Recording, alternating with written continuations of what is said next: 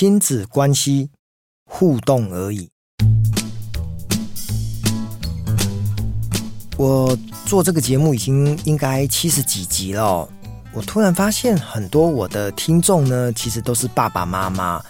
那因为在过去这七十几集的当中呢，有一些听众跟我说，他好喜欢我聊到可能我自己呢还是国中生、高中生的故事，又或者是呢提到了我跟我的儿子女儿的相处之道哦。哦，所以呢，他每次只要听到是亲子的议题，就会回放很多次，呃，一起跟他的孩子一起来呃收听我的节目哦。所以呢，当然呃，这是我始料未及的，因为我总觉得我的节目应该是对很多大人啊，还有上班族收听为主，但是突然意外的呢，变成很多亲子之间呢，可以在车上啊，或者是晚上相处时光的时候，短短的五到十分钟可以收听的一个。呃节目哈，我也觉得挺好的哦，所以好像我试图的要把自己的一个受众呢，从纯粹的一个大人呢，再能够拉到比较年轻的青少年，甚至学生哦，甚至小孩子呃都能够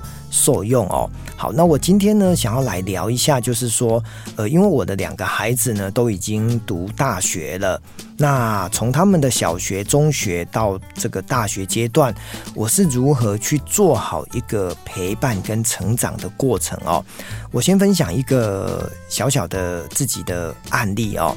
我从我儿子跟女儿上小学的时候，我把我家的电视呢就丢掉了哦。这个丢掉当然不是真的拿去丢掉哦，就把它藏起来，或者是我们家呢就从此没有电视了。好，因为呢，包括呃第四台啦，还有真正的看到的实体的电视机，就不存在我家的客厅。所以，当我孩子呢从小一、小二的时候呢，他就问我说：“爸爸，为什么我们家没有电视呢？”哦，那时候呢，我有点半开玩笑说：“爸爸穷啊，买不起电视啊。”那时候呢，因为孩子很天真嘛，就相信哦。结果等到他们大概到了小四、小五的时候，又回来说：“爸爸。”为什么我们家没有电视？隔壁家都有啊，为什么我们家没有？我一样又跟他说：“爸爸穷啊，买不起电视。”结果呢，我儿子就说：“爸爸，你骗人！你在银行都当到经理了，你怎么会穷？”哇，这个时候呢，我终于知道我的孩子呢，对于呃我的工作的头衔，或者是对于收入呢，好像已经有一点点的一种认知哦，他知道。我不是一个没有钱的上班族，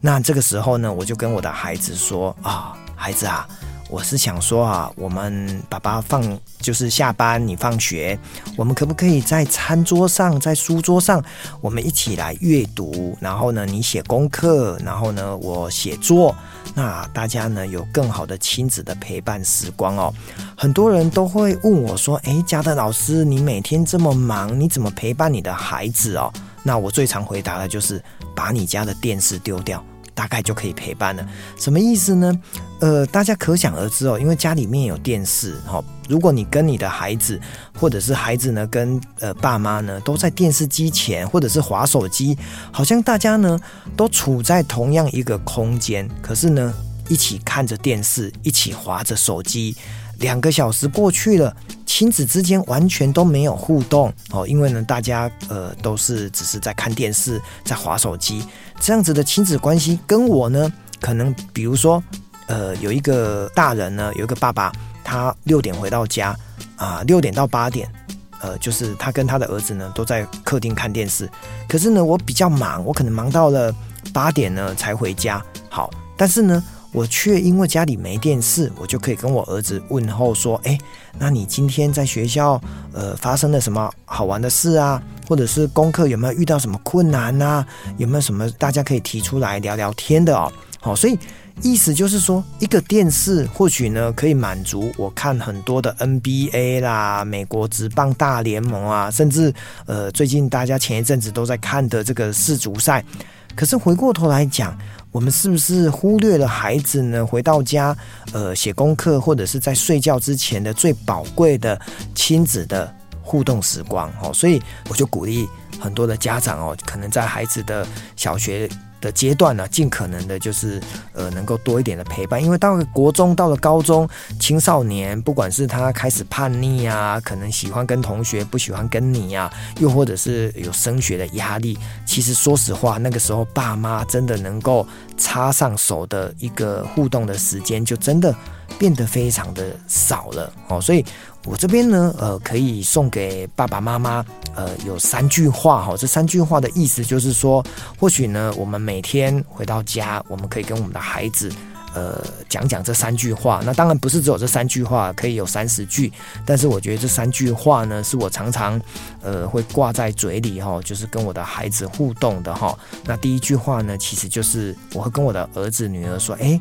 儿子啊，女儿，有什么事情是爸爸妈妈可以帮忙的，好，所以讲这句话意思就是说，呃，因为我们是大人嘛，孩子呢，呃，终究呢，他没有钱，没有零用钱，或者是他可能功课不会，甚至呢，在学校遇到了一些，呃，他可能讲不出口的话，所以当你问出说，哎，有什么事情是爸妈可以帮忙的，搞不好呢。呃，他们就会讲说，哦，有啊，我今天可能在学校被欺负了，或者是呢，呃，我可能明天呢，我要买一个什么东西，但是我可能少了几十块，或者是几百块。好，总之呢，我们不管是物质的、精神，我们都可以解决孩子的问题。那第二个呢，我会用一个比较称赞的哈，我常常会去讲说，孩子，你做得真好啊，爸妈呢，以你为荣。就是常常把称赞、祝福、赞美的话，呃，送给孩子哈。其实亲子关系到最后会变得很紧绷，甚至呢